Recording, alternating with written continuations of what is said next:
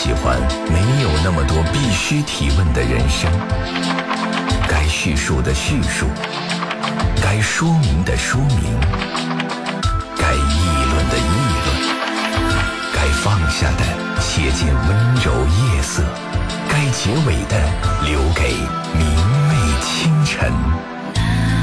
情感交流节目《午夜情正浓》，探问生活，天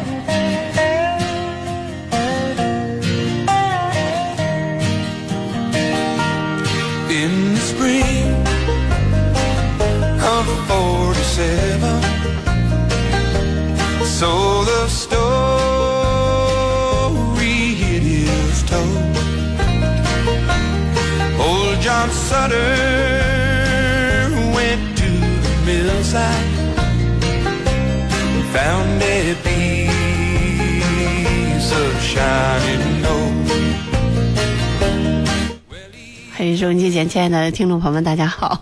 欢迎您在这个时间继续选择收听河北广播电视台新闻综合广播的新闻，就是午夜情正浓，差点没说成新闻音乐会，因为此时此刻我正在看奥运会的男子单打的颁奖仪式，然后呢，我也哭了，因为看到陈龙这个小伙子真的是很难得站在了最高的领奖台上。呃，挺不容易的啊、当然也更加同情李宗伟，真的成了千年老二了。不管怎么样，我们中国又多收获一枚金牌，我们也希望明天的时候，女排继续给我们带来惊喜，能够战胜强大的塞尔维亚队，能够让全国在里约奥运会的这个热潮当中，那达到一个巅峰。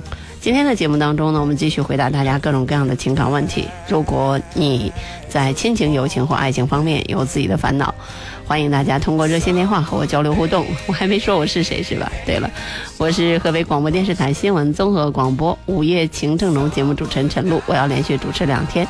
如果你在线上，如果你在听，现在就可以打电话了，九六一零四三九六一零四三。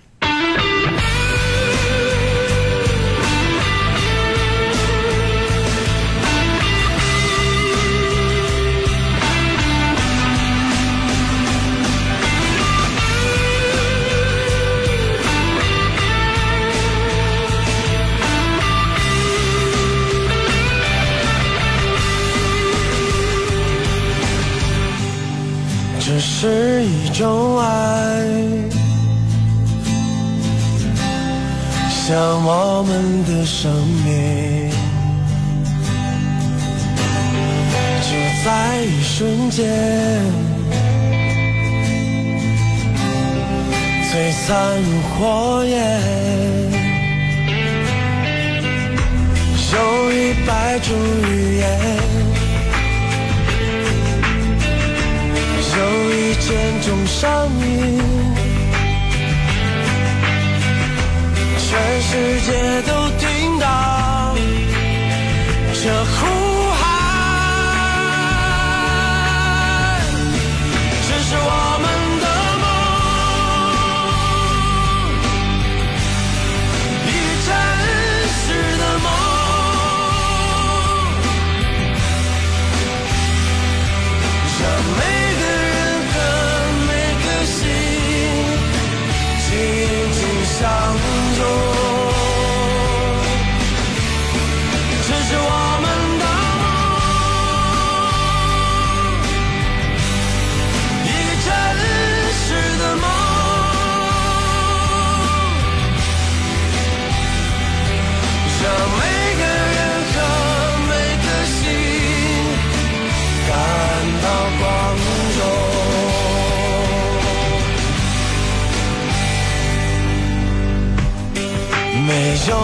有了杀戮，没有了边界，只，有一种爱，连接每颗心，有一百种语言，有一千种声音，全世界都听到这呼喊。这是我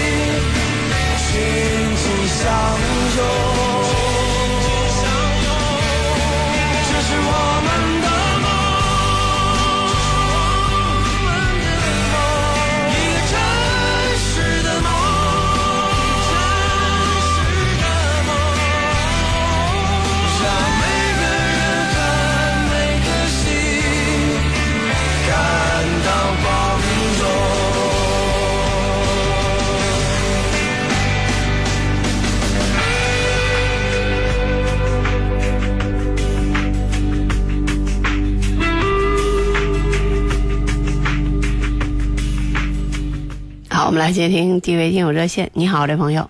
哎，你好，陈老师，嗯，你好。我有这么个事儿，我我当兵在越南打仗了，回来复员了，给我安排工作了，安排工作了，我老伴儿死了，我不有钱吗？一个月开四千多块钱，嗯，您要稍微的大点声，因为我能听得见，收音机前的听众朋友听不见。啊，哦哦，我把收音机关了，您状态也稍微要好一点。好嘞，嗯，我老伴死了，我再说个老伴儿。这儿子儿子媳妇不愿意我说，怕我这钱整没了。这玩意我是该说是不该说呀？我说了吧，儿子人家不能理我了。我不说，我自己又受罪。这玩意儿，这老师，你多大岁数了？我六十一了，你老伴去世多长时间了？一吧就是第一年了，过世了。我不太懂您，就是任何一个人无法来代替您做这个决定，呃，任何事情都是这样，它的两面性，有舍就有得，呃，再婚家庭所面临的这个危险、困难、问题，一定是比原配要多一些。当然，现在的原配可能问题也不少，但显然如果原来就不少了，再婚的时候肯定更更少不了。所以我觉得在这个时候呢，最好您稍微的谨慎一些，多方面、全方位的。周全的来考虑方方面面的意见，我觉得是有必要的。因为再婚家庭确实，因为你是有有前任的，就是呃妻子的这个孩子呀，等等等等，希望您谨慎一些。呃，为什么问您的年龄？我觉得这么大岁数了，找不找的，其实真的没太大所谓了。如果说单纯从钱的角度考虑，你是需要顾及的，真有可能因此而造成各种各样的问题。这个还有一个规避的方法，现在再婚家庭可以去做公证。如果财产过多的话，但是你如果做了公证以后，谁还嫁给你呢？这个是这么事儿，陈老师，我这腿不行，我当兵啊，打打仗没受伤啊，我打山上轱辘下来了，把腿打坏了。我有残疾证，呃，一年给我四千多，我还有工资，还一个月四千多。这么着呀，你说儿子儿媳妇人家都不理我，我人人家都上没人管我，我都没人管了，我说我找个老伴儿呗。哎，好好，人家都不愿意，你不愿意也没人照顾我，这是一方面，陈老师。嗯一个呀，我还有个想法，我说我不在家了，我说我我出走，我找我们老战友去，到那我再找我老伴儿，有人不上家了，你说这个方法可行不？您这想法还挺多。呃，我是觉得您这样的事情过于个案了，而且谁也推您做不了决定。总之，您也算是经历过经历过枪林弹雨的人，经历过生死的人，您在这样的事情上还是要稍微的，就是谨慎一点嘛。我们任何一个主持人不会在这方面给您明确的答案，不会，我坦率告诉你不会，而且方向也不会给，我能理解，方向也不会给。我各有各的需求，有的人没老伴儿不能活，对吧？有的人可能没钱不能活，对吧？不是不能活我做饭呢，我做不好啊，我就这么讲啊。那你你可能更需要的是一个类似于保姆、类似于伴儿的这样一个人。那你有这方面的需求，你饭都做不好，可能生存都是问题。那孩子们如果在这方面又没有什么表示，说哎爸你这样你别找了，我们养你老，我们孝顺您也行，对吧？如果孩子又没有这方面话表示，您确实得自己给自己做打算。陈老师要有时我都不给你打电话了，对吧？不是啥意思我？现在呀，找我们老战友去，我打那天找老伴，我都真的不上家了，我这点工资也给我花了，我我这个想法是对是不对，陈老？老战友男的女的呀？男的，你上人家干啥去？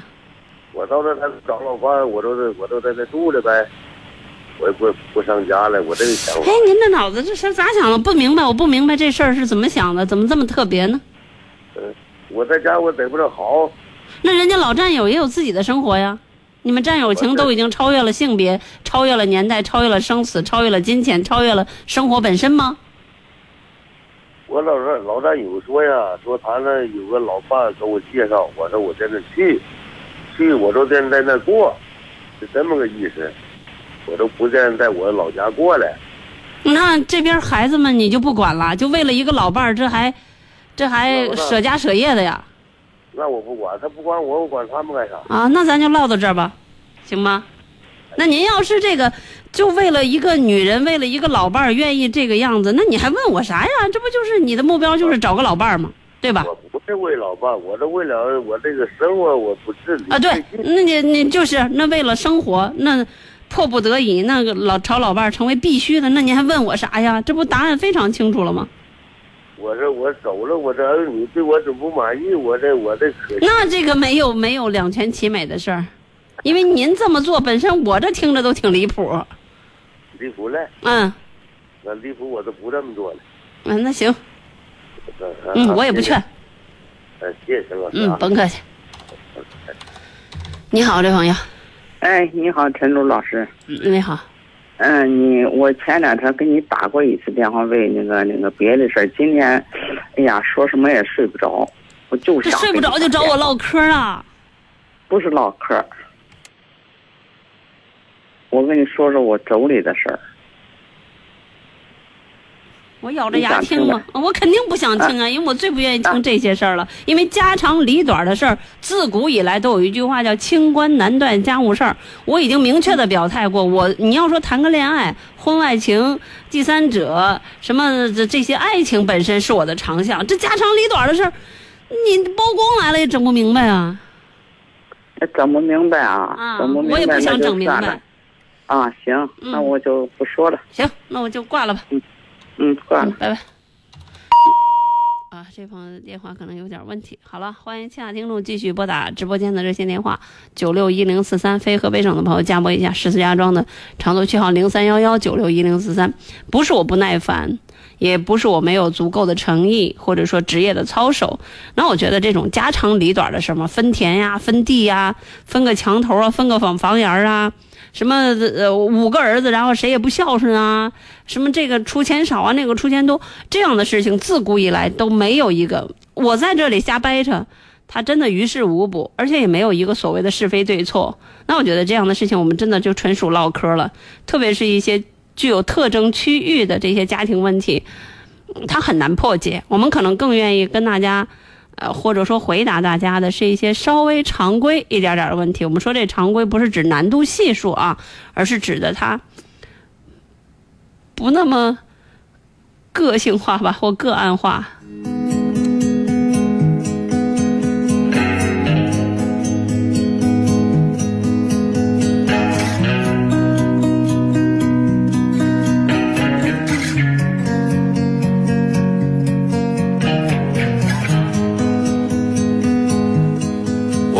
的心回归的大雁，被深是大海一路向北方，穿越云间无尽的山峦，淹没了悲哀。向着苍茫一片。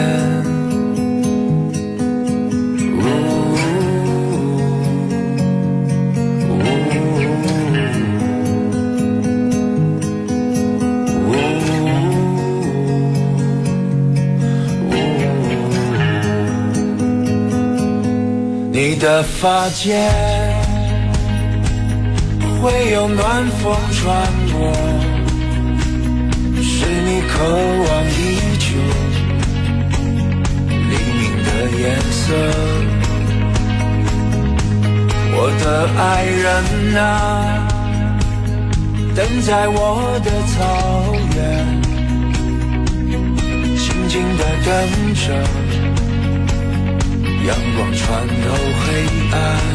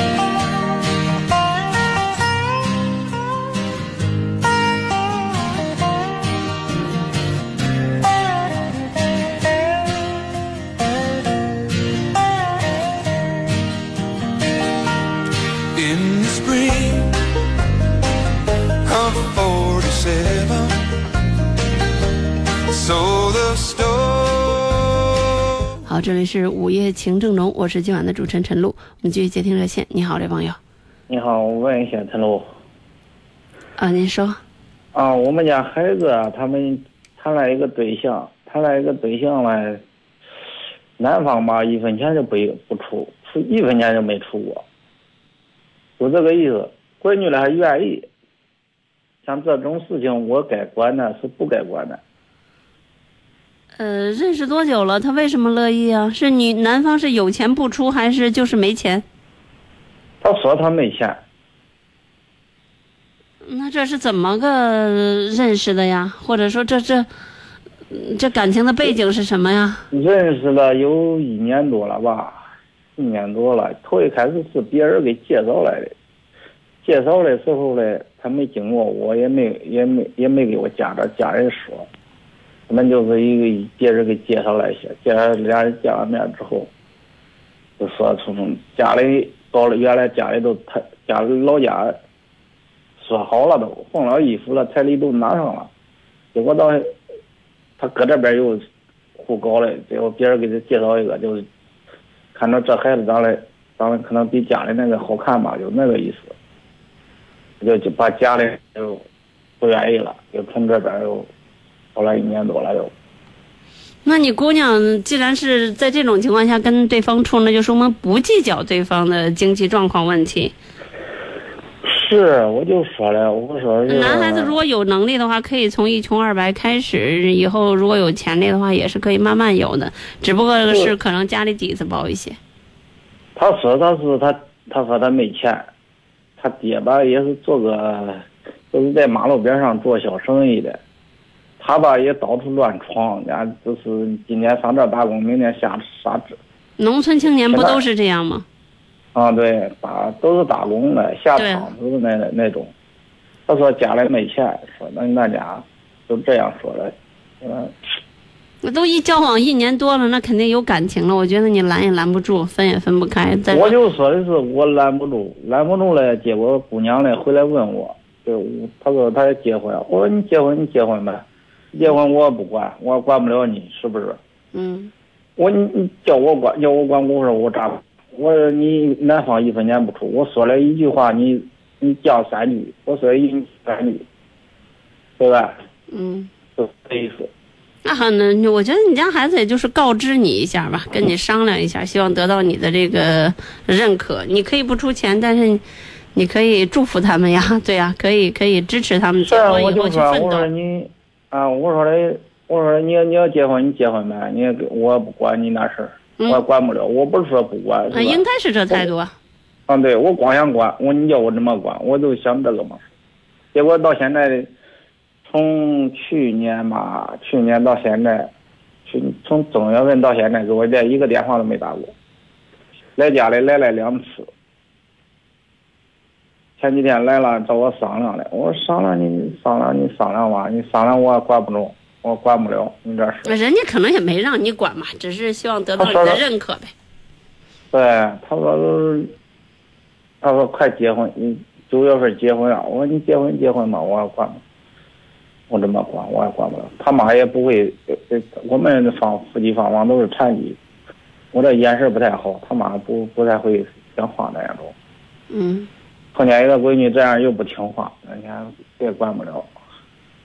嗯，那您的问题我回答完了吗？或者说有一个结果了吗？一你管也管不了，二人家可能也没想让你管，只是告知你一下，征求你的意见而已，而已而已。我说的什么意思？我说你实在不得，你拿点钱，你买上房子，买我不要你的，我也不要你的钱，你反正买上房子，你叫我看房产证就行。您到底管还是不管呀？那您，我头一开始跟他说，我我说我说你叫你我的要求是这个要求啊，我要求是这样要求，他但是他做不到。嗯，那你不白要求吗？嗯，就这意思。嗯，那我们就聊到这儿。好，嗯，行。好，再见。好，其他听众可以继续拨打直播间热线九六一零四三。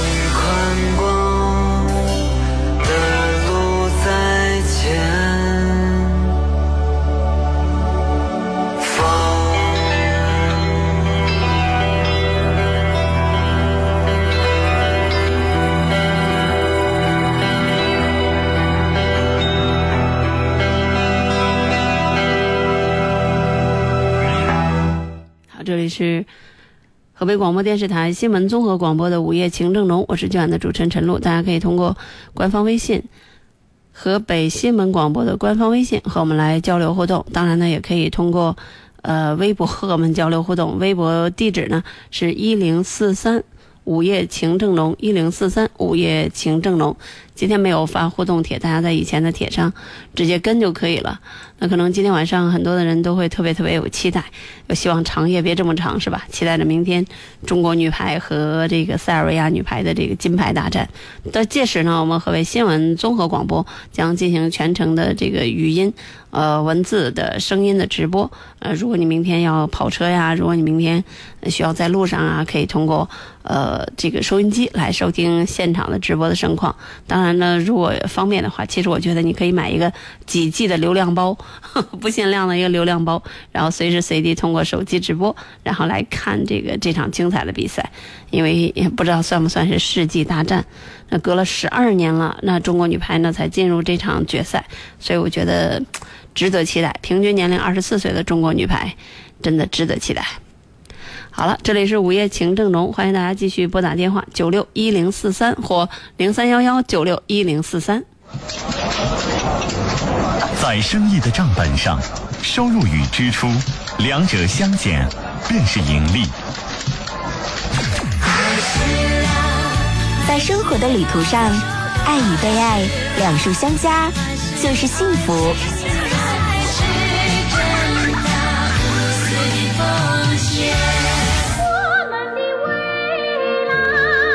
在家乡的建设上，发展与生态两者共赢才是目标。经济强省，美丽河北，我们在路上。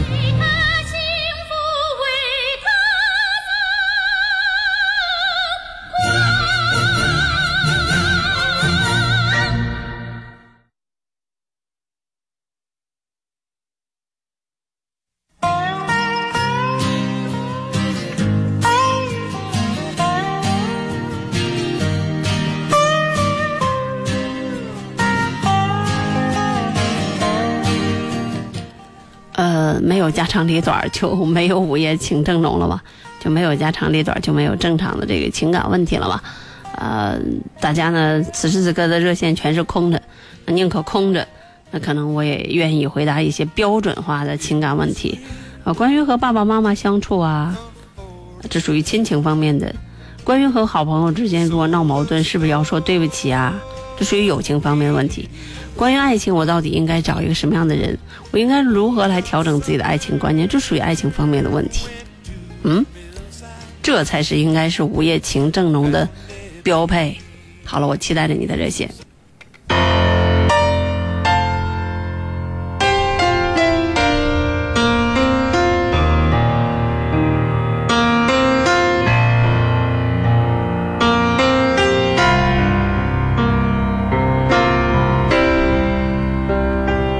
今天我寒夜里看雪飘過，懷着冷卻了的心窩飄遠方。風雨裏追趕，霧裏分不清影蹤。天空海闊，你與我可會變？多少次？迎着冷眼嘲笑，從沒有放棄過心中的理想。一剎那，彷彿若有所失的感覺，不知不覺已變淡，心裏愛。原諒我這一生不羈放縱愛自由。也會怕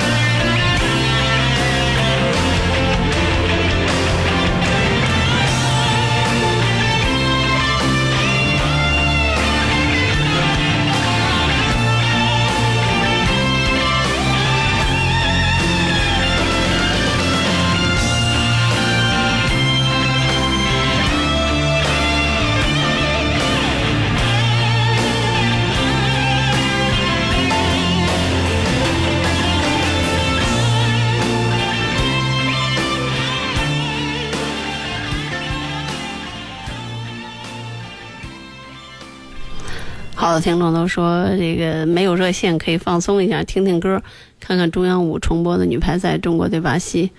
啊，对啊，我们大屏幕上就在放中国女排对巴西的比赛，现在是决胜局三比三平，对吧？神同步。啊，另外一位听众说，打开收音机听到的歌曲就知道今天是陈露老师说秒回。呃，其实有很多的东西就是在取舍之间，不停的去平衡吧。那可能曾经有那么一段时间，我觉得自己当夜班的节目主持人特别的幸福，因为午夜情正浓回到了他原来本有本该有的样子。那段时间特别来劲，回答节目回答问题特别过瘾，觉得自己所有的大脑细胞都得到了积极的调动，然后跟那些听众来交流的时候，全身的都是兴奋的，比得奥运会冠军还兴奋，都是愉快的。那在话筒之前，我们希望能够有成就感。我们希望能够有幸福感，我们希望能够有表现力、感染力或者是号召力。可能需要的就是你那边在提问的时候，在和我交流的时候，不是单纯的想和我说说话，也不是说单纯的想寻求一个答案。其实任何一个人在打热线电话的时候，答案都在他心里。我觉得更重要的是寻找一种可能沟通的途径或者是方式和方法，然后让自己的心情慢慢的沉下来。能够找到一个思考的可能或者是机会，我觉得是这样。就像你上大学，你可能不是，单纯的是学到多少知识，是去拿到一个学位，更重要的，你学到了，或者说找到了一种思考的方式和学习的方法，甚至可能就是找到的是一种生活，生活的状态，就这样。所以宁缺毋滥，有的时候就是一些人的腔调。那今天晚上呢？这个陈龙的羽毛球比赛非常的惊喜，呃，包括陈龙也特别的，呃，不能叫 世俗，在赛后的采访当中感谢了方方面面，嗯，听上去是有点成熟，但实际上来讲呢，可能真的也是套路哈。这个世界其实挺可怕的，挺怕这些套路的。呃，今天有这么多的时间，既然大家都不打，既然大家除了家长里短都没啥的话，那好吧。那我们就这样了。那我们如果其他听众不愿意打电话，也可以在微博、微信当中说出你们的想法，和我们一起来互动。如果没有的话呢，那我们就继续来听歌。嗯，因为忙碌了一周了，可能在这样的一个稍微有一点点凉爽的夜晚，可能也需要自己在音乐的背景之下，然后胡思乱想些什么。无论是你，也无论是我，也无论是他。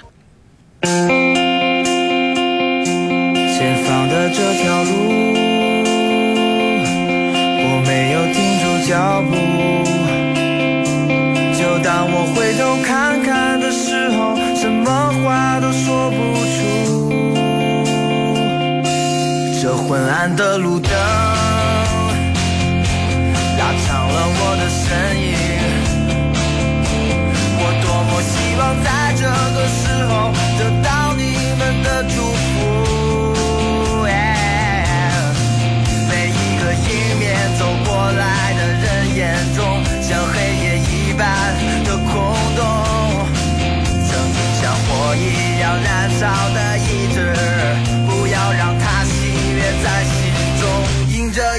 向前冲，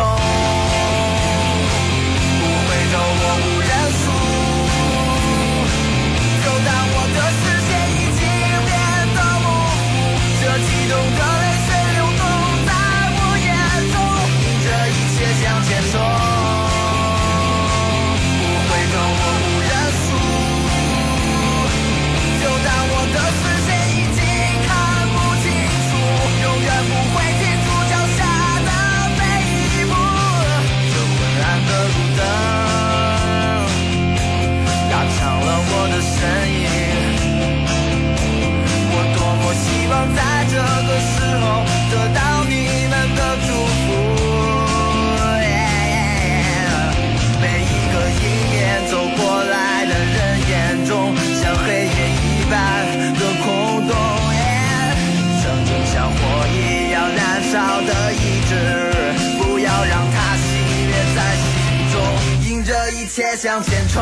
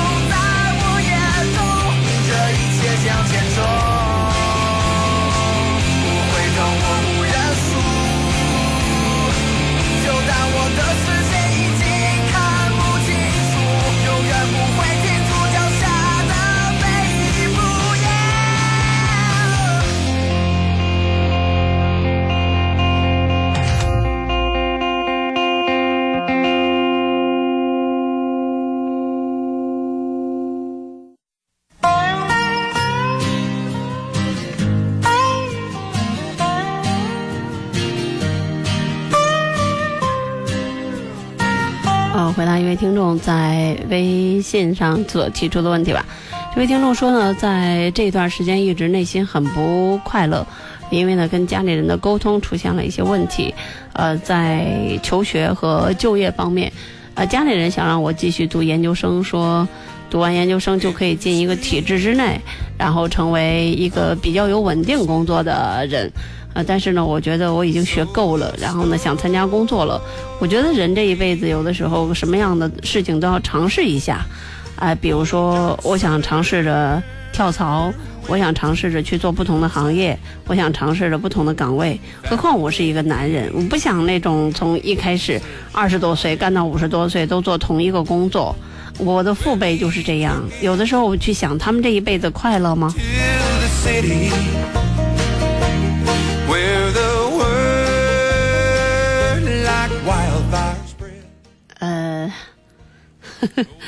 有位听众说，呃，就放歌吧，憋憋那些老头儿，没事儿就来说他们家里那些破事儿，烦着呢。他们光欺负李爽，磨磨唧唧、家长里短的，啥事儿都来这里捣鼓，烦死了。就你能治他们？不评价啊。呃，李爽的脾气性格比我要好，呃，他基本上来讲就是不把他逼急了，他应该不发飙，呃，什么都能忍。但是我呢，是一开始就给大家定纲定线儿，就是很多的东西我明确的告诉不属于我能忍的范围，那也不希望拿出来来挑战大家的这个忍耐的极限，这是做人或做事的这个基本的一个不同。啊，当然导播的风格也不同了。李爽前两天我们俩，像我们俩基本上现在一天也见不着面。我跟李爽好像好久，前两天、昨天见了一面，大概这是二十天以来我们俩第一次见面，第一次能说上几句话。然后说几句话的时候特别无聊，谈的都是工作，说关于导播的这个工作，然后我们俩聊了聊，聊上了大概三五句，他就进来了，我就走了。well they came 回答刚才那个听众所提出的问题吧，我觉得人各有志啊，有的人就喜欢这样稳稳当当的，在体制之内，然后呢按部就班的从科员儿到成副科，到正科，到副处，到正处，或者到副处的时候直接就颐养天年，四十来岁当副处，一直当到六十岁，然后每天骑着自行车早晨去上班，到单位打壶水，然后泡壶好茶，然后翻翻报纸，上上网络，没事儿。的，然后接接电话，然后刷刷微博，然后看看八卦的新闻或者看看时政，哎，每天都这个样子。周六周日的时候回家钓钓鱼、睡睡觉、吃吃饭、逛逛公园，其实也蛮好的。但是我特别是我，我是当过国家公务员的，我大学一毕业第一份工作就是公务员，然后呢坐在机关里，然后每天。就是就是服务性的岗位嘛，就是那可能有人来办事儿，你在桌子这边，人家站在桌子的旁边，那大多数情况下都是要要与公章打交道，要么就是签字，反正那时候最习惯的就是签字扣章，咔走，签字扣章走，每天就是这个样子。然后他还干了几年之后，就会想，哇，这一辈子就这个样子了。嗯，反正可能自己从小也不是循规蹈矩的，然后就会受不了，就会各种的想的摆地摊儿去，然后上夜市里摆摊儿去，或者跟谁怎么怎么样做生意去，或者怎么样。那个时候，包括你知道有时候烦到了什么样的地步吗？或者说自己已经快什么样的崩溃吗？我那时候我根本就不想当公务员了，我就想到。因为我也不知道当电台主持人什么感觉，我没有想过当电台主持人，我就想上什么西藏啊、新疆啊、什么漠河呀、云南啊、广西啊，越偏越好、越穷越好的地方去支教去。你就可见他已经到到了特别不能忍受的地步了，已经无聊透顶了。你就这么年轻，二十二岁参加工作，二十三岁那时候还还早嘛，还小啊！一想四十来年都是这个样子，啊，疯了。所以你也一样，如果你觉得自己这一辈子，哎，那年轻的时候就是这样，那老的时候还是这样，然后也也也也没有太多的机会出去玩儿，然后呢，每天都要说着同样的话，每天见的都是同样的类型的人，一点乐趣都没有，一点挑战性都没有，哎，那你就去做。反正我那个时候已经快疯了，我基本上就是你让我干地摊儿也行，反正你一天得给我点事儿干，不要这样死气沉沉的。然后呢，就是按部就班的，这要看你的性格，因为我从小就不是那种。特别老实的孩子，那如果你是那种没有创新性、喜欢这样的，那我觉得选择一个安稳性的体制之内的工作还是很保险的。你像我现在折腾折腾，给自己折腾成这个样子了哈，其实什么样子呢？挺好的样子呗。那你看你，当然也有一些。那我我我经常举我一个例子，和我一波可能做这行工作的那一个人，他在呃得到了非常好的机会之后不甘心，然后去跳槽。据说他得了抑郁症，据说他失去了工作，据说他到现在终身未娶，据说他现在穷困潦倒。你看着办。不是空穴来风哦，我说的都是真人真事儿哦，包括我可能从事现在的工作还跟他有一点点关系呢，因为是他的鼎力推荐。但是我现在好了，他却那个样子了。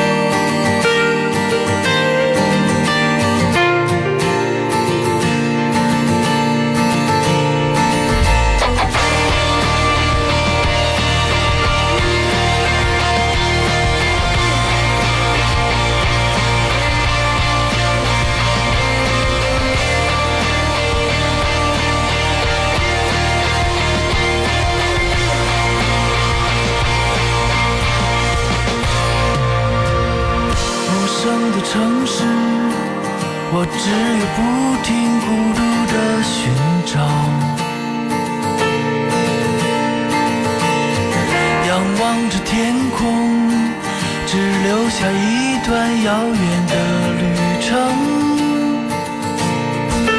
忽然间，你好，这朋友。哎，你好，是我电话吧？嗯，对，你好。哎，你好，陈东老师好。你好。嗯，我我说一下我们家孩子的情况啊。我们孩我们我是儿子，今年该上大四了。呃，现在我刚才听你回答的问题，我也有点感触。我想问一下，看我们有个问题，现在出现分歧了。他现在这不是我是说该准备考研了。我们那专业呢是五年制的，还有两年毕业。他想他跟我提出来，他想去国外读研。他想就是趁着他不想像你说的刚才按部就班的上班、结婚、生孩子。他想趁年轻吧，他说现在没什么牵挂，想出去到国外读读三年两年的研，然后长长见识。研究生一般都一年半，硕士。啊，一年半啊！但是我考虑的是，看我和他爸都是那个工薪阶层，我觉得以后生活费，包括他学费、生活费供起来，肯定是有点会会吃力。如果他学习好的话，他可以争取全额奖学金。他学习好吗？是名校吗？不是名校，他就是一个。呃，咱们河北省立学校，嗯，原来他是本科三批，本科一批。呃，他读那个专业的时候，当时是本二，现在已经升到本一了。呃，这个专业算是比较好的，是个建筑学专业。嗯，是五年制的。建筑学专业，他想上哪国去去留学呀？他就是有这个想法，他说你要是这样的专业，一定是德国、法国和意大利这样的国家了。但是这样的国家基本上来讲，你要想申请，都得是自己申请，然后单纯的这种通过中介。或者是通过什么留学的概率偏小，哦，比较难是吧？嗯，对你像加拿大，满世界考个多少分就能去，那基本都去了，都学商科的或者什么的。像他这种建筑学，肯定要去正儿八经的，像什么英国呀、法国呀这些，德国、意大利、美国。对他提到，对对对，他提到英国了，肯定是啊。但是英国的英国的费用贼拉拉的贵，一年至少三四十万人民币吧。对对对对。那是学费吧，还有生活费，包括住宿呃，一年学费应该二十万，二十多万人民币吧，不含任何的吃住。而且英国的英国人很排斥中国人打工，你没有什么打工的机会。哎呦，那就更不好说了。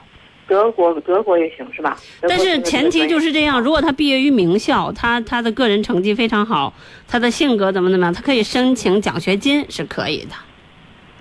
申请一些学校，比如说曼大呀，或者是伦伦敦大学呀等等这些，奖学金是可以的。我觉得够呛。而且到那边打工的概率非常小。哦，不支持打工，不支持这。不是英国那边，其实相对来讲比较排斥中国人了。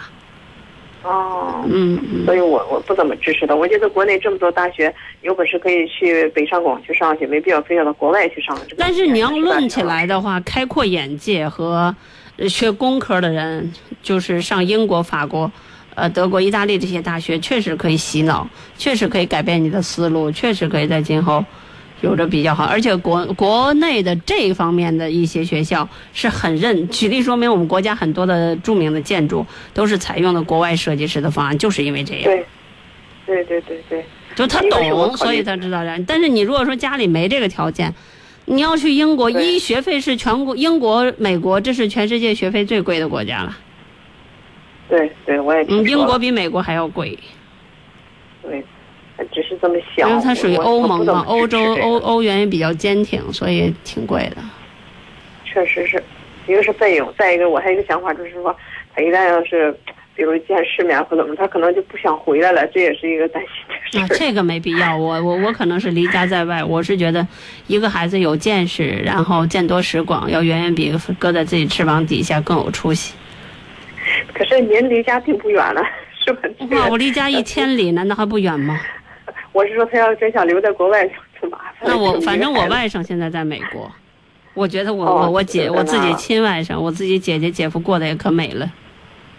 哦，嗯，他们俩天天待着没事儿自己出去上什么内蒙古了这儿那儿的，整天的也是到处玩，挺得的。哦，觉得挺麻烦的。现在哎呀，你这世界就是个地球村，到哪儿你有钱的话，直接几个小时、十几个小时飞回来了。你孩子过得好，在哪儿都一样；过得不好，守在你跟前不添堵啊，不闹心呐。嗯，也是。我是我的我的想法比较也是比较保守，我说在国内上一个，觉得他的平衡能力上了读个研，然后可以去北京啊，我们是保定的，离北京也并不远，可以到到北京去。我告诉你，在北京生活，你还不如去国外生活呢。北京的房价，你这一辈子你买不起房，但是你在国外工作不久，三年之内你保证有一个独栋别墅，哦，就这样。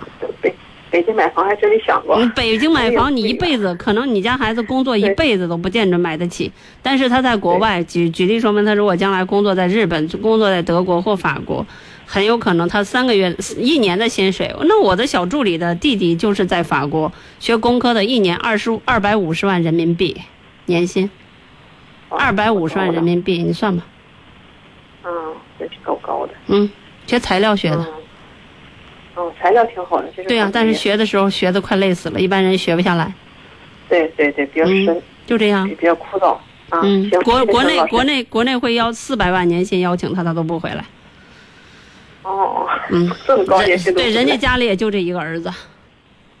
对，嗯，还是我比较保守是吧？对，我是觉得这样的事情不要去拦着，你把家里的情况跟他说。他说我，呃反正我我因为很了解留学这一块，就是你要上这些地方，就是肯定的，学建筑学肯定是这些国家了，德国、法国、意大利，然后是英国，然后要么就是新加坡，嗯就是这些了。那么再没有别处能够比中国学得好了。那当然还有一个就是美国，如果他学习好名校的话，他可以申请一些学校的奖学金。当然奖学金像这种很难，如果他没有出色的成绩，他争取不到全额。争取不到全额，他就是普通留学。普通留学的话，一最少最少，我知加拿大还得二百五二十五万人民币呢。我觉得英国怎么也得小四十万人民币，就学费小四十万人民币，而且不含不含住宿，不含吃饭。而且你要去英国，英国基本没有什么打工的机会，你还不如上法国，法国还有点打工的机会。哦，那太贵了，包括住宿，学校都没有住宿，都是外边去，都是去租公寓。你要知道，在英国的好多，但是英国确实是有学生宿舍的，那你得看你会不会申请。这样的事儿，你就得找像我小助理那样的人了。他，他，他对这个门清。举例说明，你可能在外面要找公寓，那你可能就在他就能给你帮着找到学生宿舍，那便宜的可不是一点半点儿。哦，那感觉好。嗯嗯。他这学校，儿子的学校并不是名校，他就是那个河北建筑工程学院。嗯，张家口那个是吧？对对对对对，不是名校，他这刚升了本一而已，他这个专业只是。嗯，那个那个现在没改名吗？没改成北方大学吗？北方大学是张家口另外一所学校，叫北方大学。啊，北北方学院。啊，哦，他这个是建筑口的，没有没有，那个也叫学院，他们也叫学院。另外，如果没有特别远大的理想，另外你要是这么说的话，我怀疑你儿子真的是不想回保定，真的不想在国内，因为正常情况下学这个专业的人，没有远大理想的人，就是一个本科的建筑学专业，足足够使了，在中国就就好，就绝对够使了。对，中国的学五年的建筑学专业已经足够使了。你儿子要是动了这个心思，那多半来讲就是。就是有想法了，我我这咱们俩纯纯属扯闲篇儿，我告诉你。对对，他他确实说不想按部就班的，就是。呃，比如说你的儿子肯定应该是不喜欢北方，应该是想着去举例说明去南方去那些什么样的地方，还还真没心，还真没准心思就不不在你们保定周边耍。想找据我的据我的判断，他要动了这个心思，应该就是。想往高处走了。是，他说我考虑好长时间了，就是没跟你们提这个事儿，也就说了，我觉得挺突然的。那你让他自己申请呗，申请到学校申请着奖学金就走呗。行，他要申请不到，他就别走，是吧？哎，别别，我可没那么说。那你们要砸锅卖铁的，那那作为投资呗，那也可以啊。趁讲话了，真学个将来成为大师级的，留给贝聿铭那样的，这是什么什么，呃，什么门徒，他咔一层层层下来的，那将来一个一个一个作品设计出来，哇，几个亿。那可不可能是，不可能，做梦都想不到。行，那有什么不可能。嗯，行，好，再 见。我觉得不可能。好，谢谢，再见，再见。嗯，拜。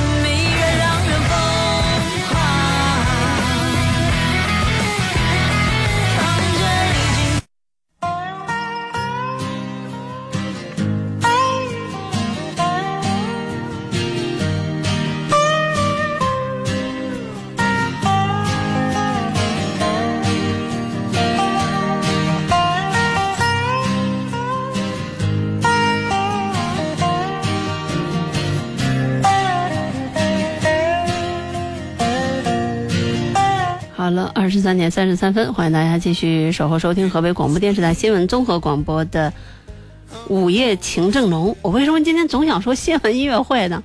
新闻音乐会是我这一段时间啊、一直坚持主持的一档新闻类的节目，呃，是在中午的十二点到十三点播出的。可能我有好久没有太多的上夜班了，所以这个今天总是出现很多的错乱哈。不过也给这个节目做一个推广啊、大概在晚些时候的时候呢，我将会再带着。一百四十三位听众前往韩国的仁川，经历一次游轮的假期，是坐哥斯达的大西洋号。呃，凡是了解游轮的朋友都知道呢，游轮它是以这个移动的几星级酒店，七星、八星，反正就是豪华的大酒店，然后各种的豪。我今天还看了自己在北欧的时候坐游轮的那些图片，准备晚些时候做一个推送，然后呢，把这个关于游轮生活向大家做一个小小的叫叫分享。那也希望呢，收音机前的听众朋友，如果这段时间有钱的、有闲的，或者是说呢有心情的。可以抓住这样一个机会，和我一起到海上去度假。海上生明月，天涯共此时。对于我来说，有这样的一次机会，其实一呃各种的忐忑，二呃也是各种的兴奋。呃，兴奋的是我可以实现自己的一个小小的愿望，然后呢就不说了。另外一个呢，可能忐忑，就是也怕整个的这个假期的过程当中出现什么。与我自己的私人家庭有有比较重要的一些事情，所以我是觉得我是因为工作拿出了足够的责任心，也是拿出了自己应有的这个精力和努力，愿意和大家一起来感受这样一次机会。所以希望你把握。报名电话是九六三三三加幺八八零三三幺幺零四三，九六三三三加幺八八零三三幺幺零四三。白天工作的时候打。好了，直播间的热线电话是九六一零四三，欢迎大家继续拨打。来看一位听众朋友在微信当中所提出的问题吧。一位听众说呢，在这一段时间呢，一直都在呃思考着一个问题，呃，就是和自己的女朋友要不要分手。我们俩性格上有一点点矛盾或者是冲突，然后呢，每次都是我忍着他啊，忍得久了呢。让我有了一些特别古怪的想法，就是想和别的女孩子处一处，看是不是别的女孩子比我的女朋友更好一些。但是我觉得这样对于女朋友来说不道德。她对我挺好的，只是她脾气比较大，呃，做什么事情性子比较急，而我是那种慢悠悠的、脾气比较温和的男人。也许她是嫌我没出息吧，所以总是对我发脾气，这样我很没面子，甚至很伤自尊，同时也打击了我的自信。我也觉得本来我们俩都用了吧，呃。怎么讲呢？嗯，看得出来你的不甘心哈，所以谁也不要怨怪什么。嗯，中国的女孩子都愿意找比自己强的人，就无论是家庭条件，呃，能力水平，啊，还是其他各个方面，甚至身高，女孩子愿意找比自己高的，对不对？这种呃潜意识的，或者是说来自于本心内心深处的一些。本能性的想法，我觉得都可以理解。嗯，那我不知道女朋友看中你的是什么？可能看中的就是你的踏实，看中的就是你的隐忍。如果你人家可能都没在乎你能力不如他，各个方面都接受了你，然后你看中的就是你的老实本分，或者是怎么样，到最后你偏偏就是在这件事情上辜负了他。说实话，我也是女人，也是女节目主持人，我是最恨这样的人的，就是我已经放弃了一些东西来接受你，然后呢，你在最我在乎的这件事情上，然后让我失望，伤了我的心，这个叔可忍，婶不可忍的，真的，你还不如。我我我我人有的说说，哎呀，你看他根本配不上他，怎么怎么样？那你为啥？他老实啊，他安全啊，他永远不会背叛我呀。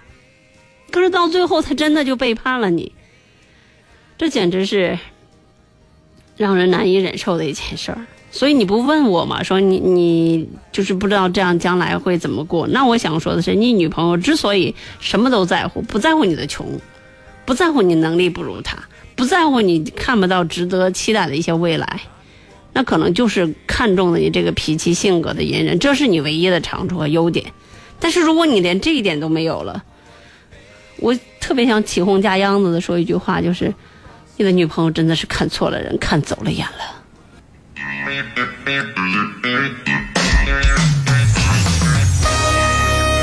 我想起 N 年前有一个人跟我说的话，说千万不要。看上那些可能因为什么和你在一起的人，一旦那些人那些条件不具备了，或者说翻身了，他做出的错事儿或者是丑事儿，往往会让人大跌眼镜。我不希望生活中的男人是这样。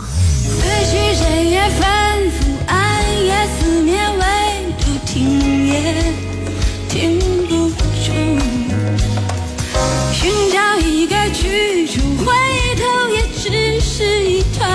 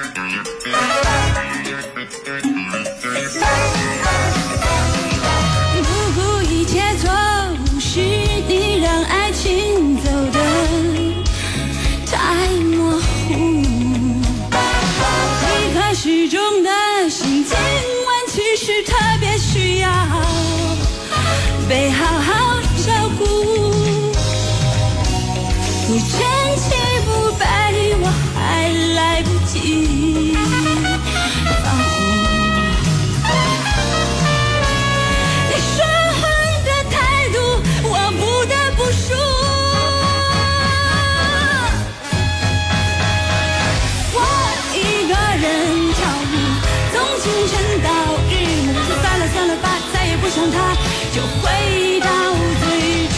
我一个人跳舞，从清晨到日暮，算了算了吧，再也不想他，就痛到完全的麻木。心敞开接受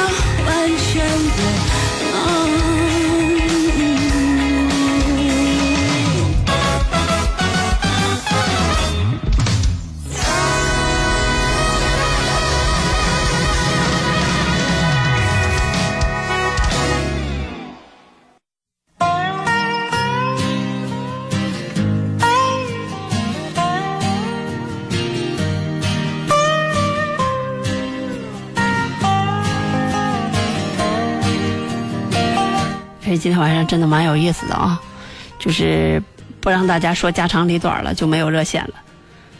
难道以往的午夜情正浓都是靠家长里短来撑的吗？呃，而且不是用导播挑，就没有，就没人打热线。好吧，那没有热线的话，我们就继续来说说人生吧，谈谈人生。有一听众问了我一个问题，啊、他说，其实很多时候会和别人不一样的想法，以至于别人会说我有一点点奇怪。比如说，我就不认为结婚要随份子，结婚要随份子，你也认为不认不应该啊？然后我也不认为，呃，领导吃饭和下属吃饭要给领导敬酒，啊、我也不认为下班回家就是好男人。呃，但是呢，时间长了，会在办公室里跟别人争论的时候，别人说我幼稚，说我天真。嗯、我已经三十岁了，常常会有一些想法，会跟别人去争论，我总是很较真儿。呃，所以在办公室里，谁都不愿意和我一起去食堂吃饭。呃，有的时候哪怕是平时跟别人发出一个邀请，人家也是往往拒绝。是我真的幼稚，还是这社会变坏了？哇！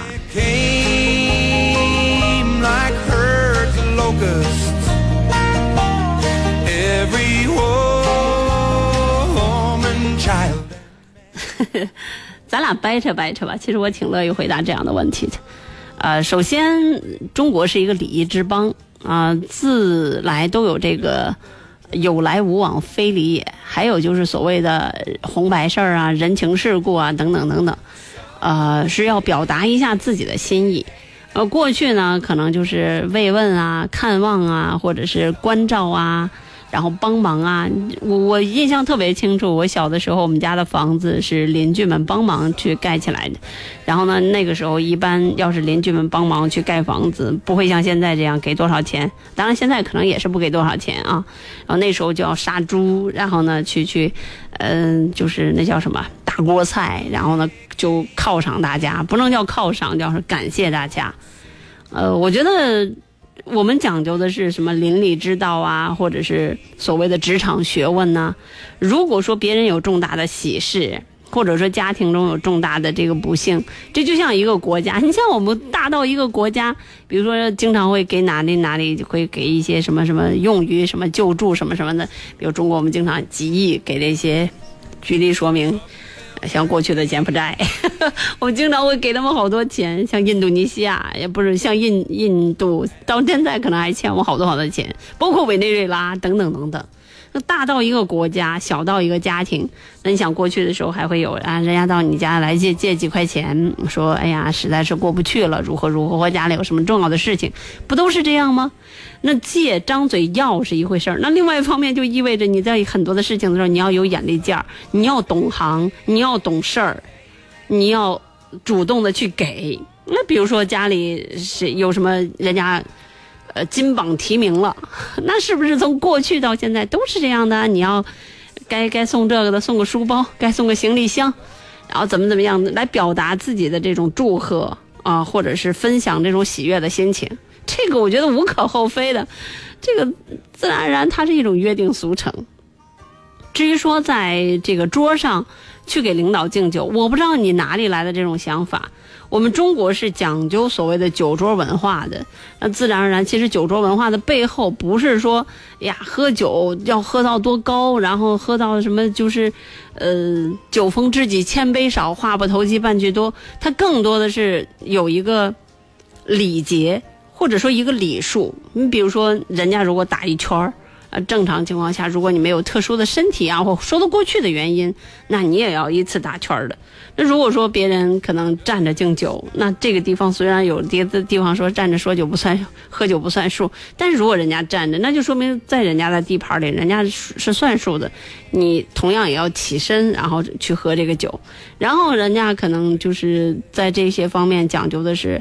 呃，员工就是下属要主动表现，那你就不要等人家领导再再去，这些东西都是规矩，或者在你比如说到南方很多地方，人家是没有劝酒的，就大家自己喝自己，眼前放一个分酒器，红酒自己喝，白酒自己喝，乐意喝多喝，乐意少喝少喝，不劝酒的。但是在我们北方就是有这样的劝酒文化，就什么先干为敬啊，等等等等。我是觉得入乡随俗吧，不要所谓的。呃，故意的与众不同，因为，呃，任何的与众不同，往往都要付出一种遭到非议或者是争议的一些代价，呃，这个没必要，何况也不划算，另外也不值当的，就因为耍一点点小个性、小酷，然后让自己陷于争议的边缘，实在是不划算，啊，另外也不明智，呃，至于你所说的最后一个问题，说是是不是现在社会变坏了？就你的意思就是社会变得挺没劲的呗？就是特别特别的世俗，让你看不顺眼呗。这个世界上很多看不顺眼的事情很多，那面对看不顺眼的事情，只有一个原则，因为我愿意分享给你，那就是你去适应它，而不是你去改变它。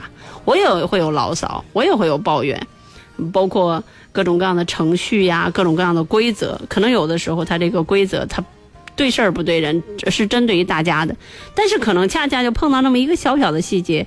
它触碰到了你的利益，你就会特别的不爽。比如说像有的单位这个打卡，比如说像有的单位的这个坐班，还有像有的单位的这种条条条例的这种严格的执行，那可能有的人就会受不了。但实际上人家不是针对于你个人的，你受不了你也要受啊，呃，否则的话就哪有胳膊拧不过大腿这一说呢？那我想我我我不算是一个特别掰开揉碎的跟你去讲这些道理的人，我相信这些道理你应该自己闲暇的时候应该懂。人这一辈子，只要不是夺奥运会冠军，你最好学会两个字，叫服气。如果说你哎呀，就是你就跟那个千年老二李宗伟似的，你可以不服气。这个因为是竞技体育，你可以不服气。但是所以才会有最后的句话，打到你心服口服，就是这样。那在职场上是不讲究什么不服气的，很多东西你得服，很多的东西你得认。我觉得我把话说到这样的地步的时候，你应该懂了。就是在职场当中，很多东西你得服，很多的东西你得认。好了，那今天节目就这样。我觉得还有几分钟的时间吧，依然会非常热情的去邀请大家，如果有常规的这感情方面的问题，可以打电话九六一零四三，非河北省的朋友加拨一下石家庄的长途区号零三幺幺，也就是零三幺幺九六一零四三，来听下面这首歌。好妹妹乐队，原来那天的阳光。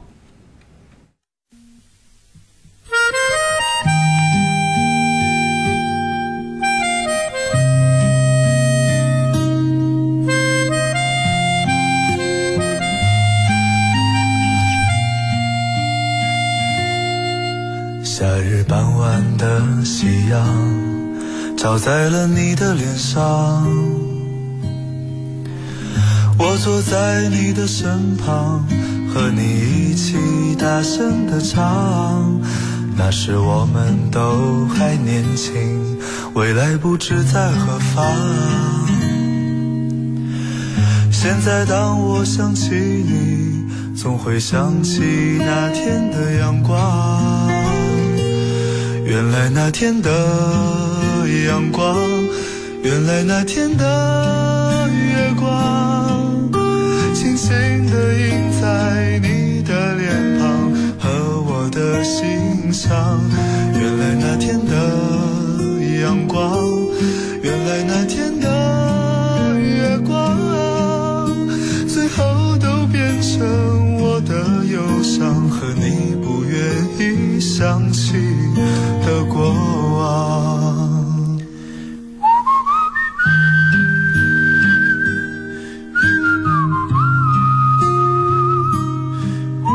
好了，抓紧时间来回答一位听众所提出的问题吧。这位听众就属于抱怨党哈。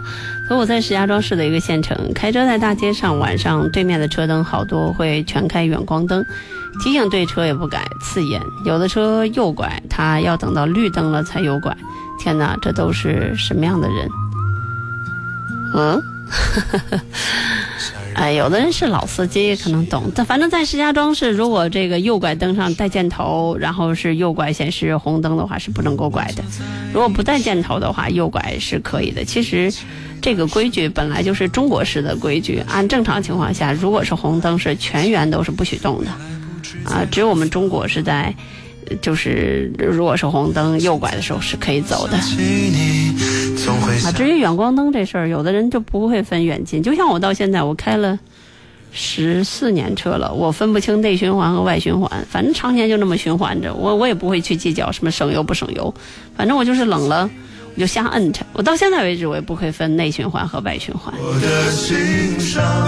所以你该怎么办呢？那有的人可能就分不清远光灯、近光灯或者是雾灯。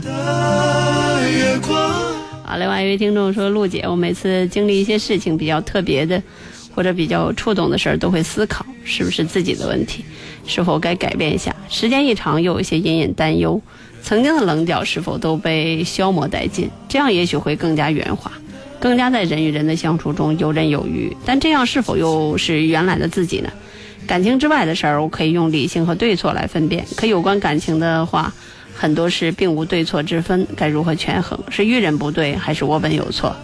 今天的歌挺好，静静的聆听，心如止水般的平静。首先，男孩子一定要有思想，有思想，有思想让你和别人不一样，有思想让你与众不同。男人一定要有的，但是思想和思考是不一样的。思想它往往可能是一个呃大的宏观的一个概念，但是思考呢，它只是一个片段。甚至呢，可能只是一瞬间。我觉得在职场上这些东西是可以给你带来啊好处的，但是在另外一个角度来说，我觉得男人又不能整天都是思想，整天都是思考，因为他本身是像树一样，像山一样被别人来依靠的。他应该给人更多的是全全方位的，比如说，你应该是一个洒脱的人。你应该是一个有包容心的人，你应该是一个有胸怀的人，你应该是一个遇事儿的时候能够在瞬间做出判断、特别具有执行力的一个人，因为你是男人。那我们女人思考的另外一个方面的负面的东西叫磨磨唧唧，或者说马马翻翻，或者是叫优柔寡断。对，就是这样。所以我觉得你可以有思想，但是你不要总思考，这个会让别人觉得。搞不懂你，甚至有点神神秘秘。我孤妄的猜，不知道你是不是天蝎座啊？就是，还是希望就是男人应该有他乐观、阳光、积极的一面。一句话吧，就是啥都不是个事儿，纵横捭阖的那种自信还是要有的。至于你说感情当中无关对错，是遇人不对还是我本有错？我觉得时间长了，一定是你不对了。嗯，比如说看人的角度啊，啊，判断的这个标准呐。还有就是这个感觉的深浅啊，这些如果说时间长了，呃，总是让自己不开心，不能达成心意的话，应该就是你不对了。我记得我前两天的时候碰到一个单身的朋友，也在也会跟他聊，就说哎呀，为什么总是相亲不成功？你会发现你最后想抽他，就是我拿出足够的耐心去跟他讲，但是到最后就真的是想抽他那种感觉，就是这辈子也不想理他那种感觉。你看你一辈子打光棍，我也不愿理他那种感觉，因为实在是事儿太多了，实在是太矫情了，实在是你就觉得他不单身，老天都不会容的那种感觉，你知道吧？所以我觉得时间长了，如果总是这样的事情，那一定是自己有错。我经常说一个特别霸气的、特别没道理的一个例子，就是说一个人，呃，跟别人吵架，可能是别人不讲理；两个人，你跟两个人吵架，那可能两个人都有问题。但是如果你跟三个人吵架，那铁定就是你有问题了。就是这样，谈恋爱一次不成没有问题的，两次不成也没有问题的，但是三次不成、四次不成、五次不成都是不成的话，那可能自身上真的是有点问题的。呃，不希望在这样的一个很还算是不错的一个夜晚来打击你。你是一个很好的人，呃，但是确确实实在，呃，有一句话送给你吧，就是爱情它有的时候需要一点点犯错，然后呢，需要把这个错坚持下去，就是将错就错。